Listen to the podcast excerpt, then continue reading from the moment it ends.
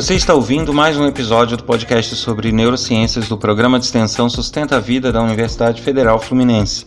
Meu nome é Adriano Freitas, sou pós-graduado em neuroaprendizagem, que é neurociência aplicada à educação, especialista em neuropsicologia clínica.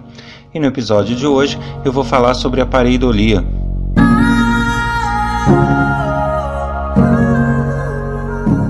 Eu gostaria de lembrar que nós temos um fórum de discussões com cada tópico tratado nos podcasts para discussão, troca de opiniões, para que você possa deixar suas experiências, suas impressões e tirar dúvidas também, interagir com outros ouvintes. O endereço é podcast.adrianofreitas.com. E também lembrando que porque a gente completou 50 episódios, que, o que daria um ano de podcast, a gente está aceitando sugestões de novos temas a serem abordados nos próximos podcasts e aqueles que contribuírem com esses temas e que forem realmente aproveitados vão ganhar um curso gratuito e livre de neurociências, onde vai aprender nele diversas coisas, diversas técnicas, diversas dicas e diversos conteúdos ligados às neurociências, sempre com esse viés de linguagem e de formato desse podcast bastante interativo, com vídeos, reportagens. É bastante bacana o curso e que vai estar disponível gratuitamente para aqueles que colaborarem e escreverem dando suas sugestões de temas para os próximos episódios. Para participar, basta escrever para podcast@sustenta-vida.com.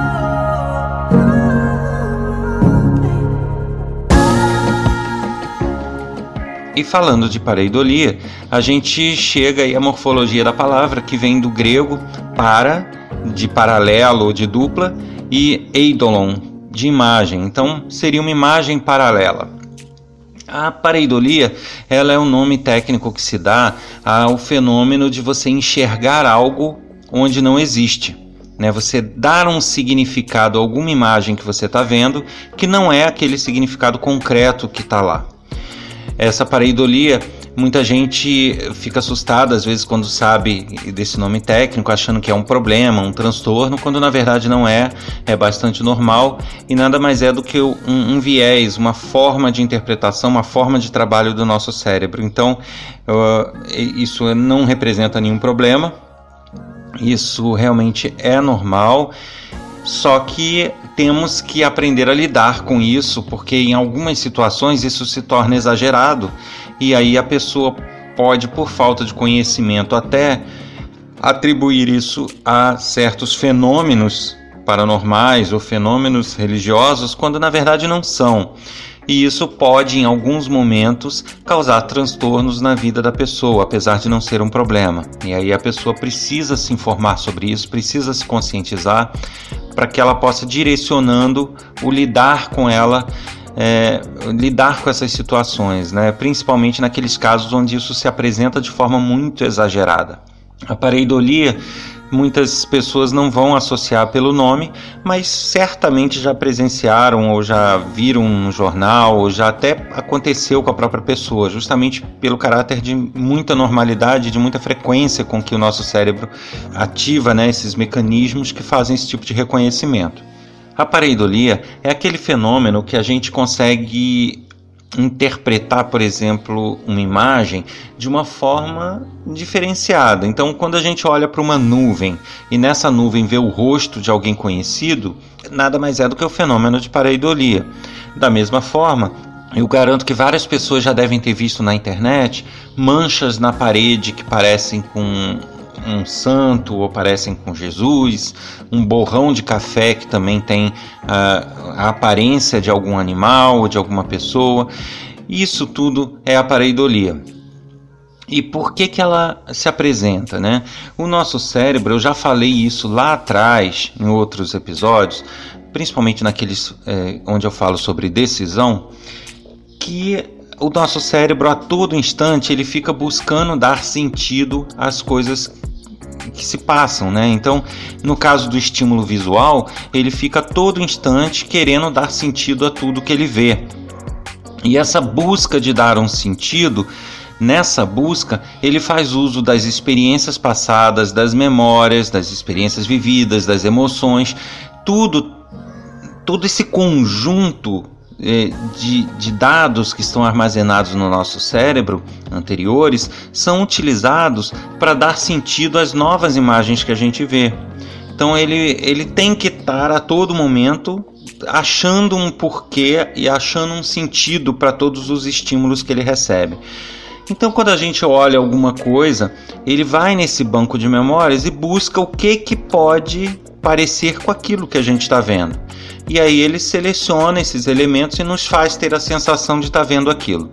Então, o fenômeno pareidolia é justamente isso. A gente vê uma mancha, um borrão, e esse borrão ele não faz sentido para o nosso cérebro. Ele está lá totalmente desconectado, totalmente aleatório, e o nosso cérebro ele fica buscando, bom, com o que que isso parece? Com o que que isso parece? Ele fica lá no banco de dados remoendo aquilo, as nossas experiências passadas e buscando algo que faça sentido ali. Se ele não achar, ok, aquela, é, ele vai dar a sensação, bom, isso é uma mancha aleatória e pronto, você vai entender que é uma mancha, que é um borrão e acabou.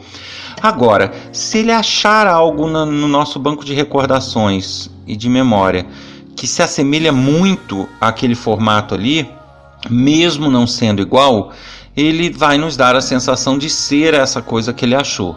Então, se eu olho um borrão e aquilo tem um formato e ele buscando no nosso banco de memórias, ele acha que aquele rosto de Jesus que se vê nos livros de história e tudo, é, se parece com aquele borrão, ele vai nos dar a nítida sensação de ter visto o rosto de Jesus naquele borrão, quando na verdade é mais um borrão. Essa busca por sentido, ela é constante no nosso cérebro. Isso não representa, como eu falei, nenhum problema. Só que para algumas pessoas isso acaba é, afetando o dia a dia delas.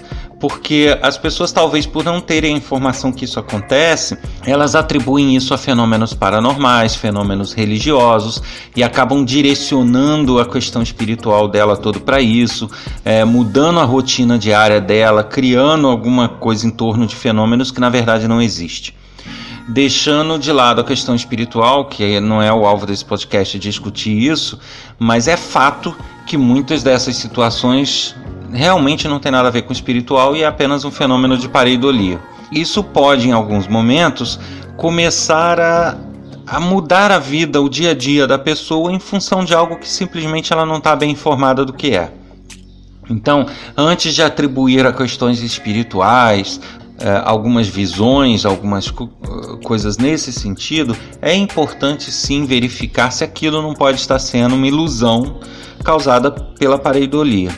Cabe aqui ressaltar que o sentido de pareidolia, apesar da palavra estar se referindo à imagem claramente, né, a morfologia da palavra, mas na verdade pareidolia é tudo aquilo, né, por definição, que a gente interpreta de uma forma diferente do concreto. Então, é, não quer dizer apenas imagem, é, até em áudios também. Por quantas vezes se ouviu aquela história de que um disco da Xuxa uh, ouvi, escutado, ouvido ao contrário, teria mensagens diabólicas e tudo. E eu já vi vídeos onde a pessoa colocava um disco da Xuxa ao contrário e aparecia uma legenda dizendo o que estava sendo falado naquele trecho da música. E realmente, você assistindo o vídeo, você tinha a sensação clara de que aquelas frases estavam sendo ditas. Porém, isso acontecia por indução, né? O nosso cérebro era induzido pelas legendas que foram colocadas no vídeo. O que aconteceu provavelmente é que quem produziu o vídeo teve essa sensação através da pareidolia de que aquelas frases estavam sendo ditas. E aí ele legendou o vídeo. A partir desse momento, o simples fato das pessoas assistirem e lerem induzia as pessoas a darem esse sentido da leitura ao som que estava sendo ouvido. Que em alguns momentos os chiados né, e o que e o que estava lá de som ao contrário até lembrava alguns tons da palavra, mas não era aquela palavra, você não escuta claramente.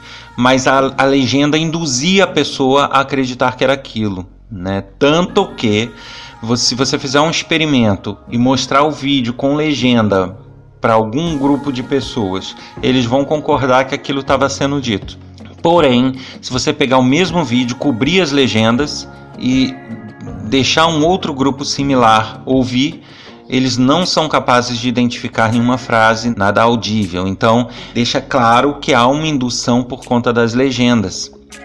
E aí eh, a gente entra em histórias e questões que algumas estão em análise, algumas ainda em pesquisa, mas que são curiosas aqui até para ilustrar. Né?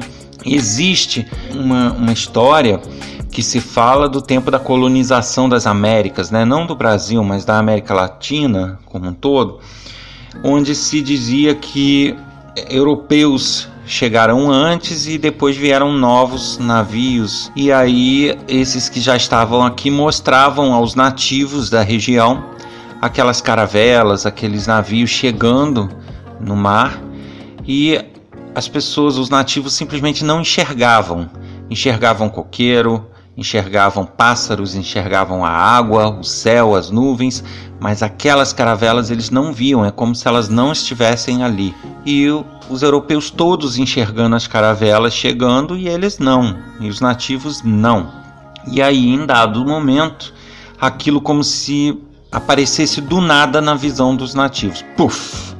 Aí surgia lá. É, é, a caravela e eles se assustavam, saíam correndo e tal. Ou seja, eles não estavam vendo até um certo momento e a partir desse momento eles passavam a enxergar do nada. Isso, na verdade, é, essa história tenta exemplificar uma teoria de que ainda existem muitas pesquisas sobre isso, já existem alguns resultados significativos, que é o seguinte: o nosso cérebro, como eu falei, tenta dar sentido a tudo.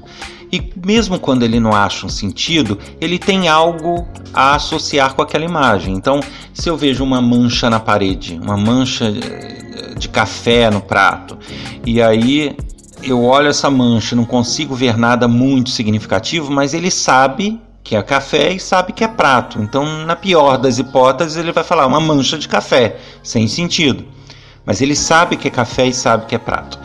E aí existem as teorias que dizem o seguinte: se o nosso cérebro não for capaz de dar sentido a nada do que ele está vendo, por exemplo, eu estou vendo aquela, é, aquele borrão de café, mas eu não sei que é café, não consigo associar com nada, eu simplesmente não processo aquela imagem, porque ele não consegue dar significado, ele não consegue processar a imagem. Então eu vejo tudo, vejo o prato, mas não vejo o borrão. Só a partir do momento em que ele consegue dar um sentido àquilo é que aquilo aparece no meu quadro de imagem. E seguindo essa teoria, essa história que não se sabe se é real, que vem sendo contada há gerações né, dos nativos sul-americanos, isso a gente não tem comprovação de que essa história de fato ocorreu, mas acredita-se que possa ter um fundo de verdade sim com base nessas teorias. Porque o que acontecia? Os nativos não nunca viram uma caravela, nunca viram aquele formato de coisa no mar, aquela coisa gigantesca, né, parecendo um monstro. Então, ele justamente por nunca ter visto aquilo, ele não processava a imagem da caravela. Então ele viu o mar liso. O nosso cérebro os enganava, não processava aquele elemento.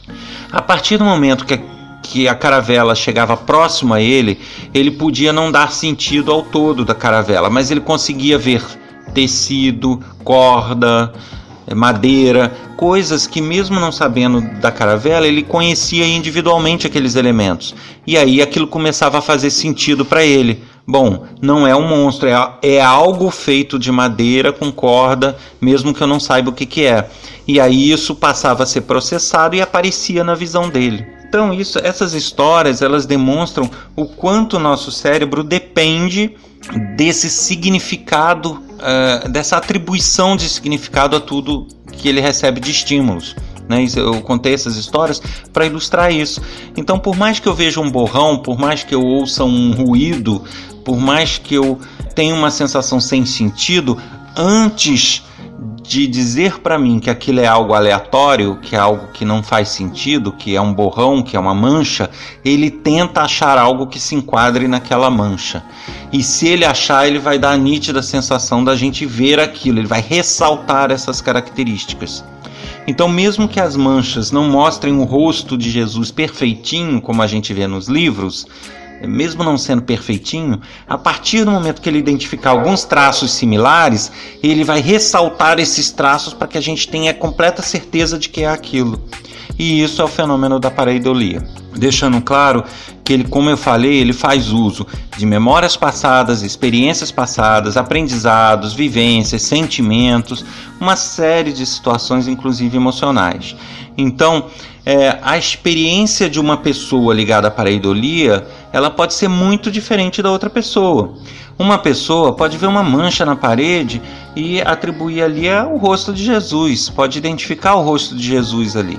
Outra pessoa pode olhar e não, não atribuir, não, não, não ver nada ali. Por mais que a outra insista aqui o rosto e tal, ela pode não conseguir enxergar, porque ela não tem a mesma vivência, a mesma experiência. Então, é, numa mancha, uma pessoa pode ver um rosto de Jesus e a outra pode ver um boi, a outra pode não ver nada. Tudo depende da vivência, da experiência e das emoções da pessoa. O importante nisso tudo é voltar àquele conceito que eu vez por outra eu repito, o nosso cérebro ele busca sempre eficiência, busca atalhos, busca usar coisas passadas para ganhar tempo nas análises futuras, porém isso induz ele a muitos erros. Isso induz a erros de raciocínio, isso induz a erros de pensamento, a erros de análise, a, a erros de decisão, a diversas situações onde ele pode chegar a análises erradas daquilo que ele está vendo, ou escutando, ou ouvindo. Então é importante ressaltar essas falhas que o nosso cérebro possui. Ele nos engana o tempo todo. Então, antes de acreditar em um fenômeno paranormal, antes de acreditar num fenômeno espiritual, é importante que se analise se realmente não estamos entrando num viés cognitivo ou se não estamos caindo numa má análise, numa má interpretação do nosso cérebro. Vale notar que até as nossas crenças, as nossas vontades interferem. Então, se a gente está vendo alguma coisa que não fez muito sentido, pode até parecer ali um rosto de um anjo, mas não está muito claro ainda. Mas se eu acredito muito na minha espiritualidade, quero ver um anjo ali, isso sim pode interferir, pode nos fazer ainda mais ressaltar esse tipo de coisa. Por isso que apesar de não ser uma doença, apesar de não ser nada anormal, é importante sim que a gente tenha pé no chão para a gente não descambar para questões de fanatismo religioso ou outras coisas é, por uma simples questão de vontade de querer ver alguma coisa ou de se basear em coisas que a gente leu para ter interpretações erradas do que está ao nosso redor.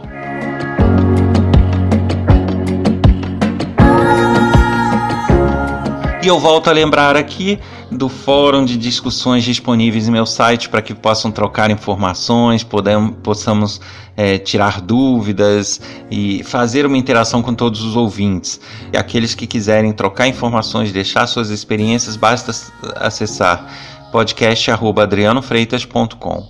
E lembrando também que aqueles que contribuírem com assuntos para o nosso podcast, né, para que nos informem o que gostariam de ouvir falado aqui, explicado, discutido, eh, se gostariam de ouvir alguma entrevista sobre que temas, isso tudo é, vai ser filtrado, a gente vai ver o que, que é viável, vamos produzir esses temas sugeridos e a pessoa, como presente, vai ganhar um curso livre de neurociências online, onde ela vai ter muito material, muita coisa bacana para ver e ouvir sobre uh, as neurociências. Né? Muito material audiovisual bem bacana mesmo o curso.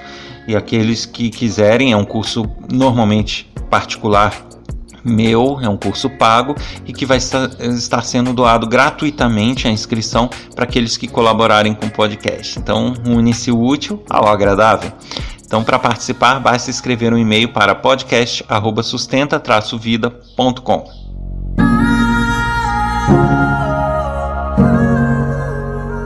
Você ouviu mais um episódio do podcast sobre neurociências do programa de extensão Sustenta a Vida da Universidade Federal Fluminense. Meu nome é Adriano Freitas, sou pós-graduado em neuroaprendizagem, que é a neurociência aplicada à educação, especialista em neuropsicologia clínica. No episódio de hoje eu falei sobre a pareidolia. Um abraço a todos e a gente volta no próximo episódio com um novo assunto bastante interessante sobre as neurociências. Até lá!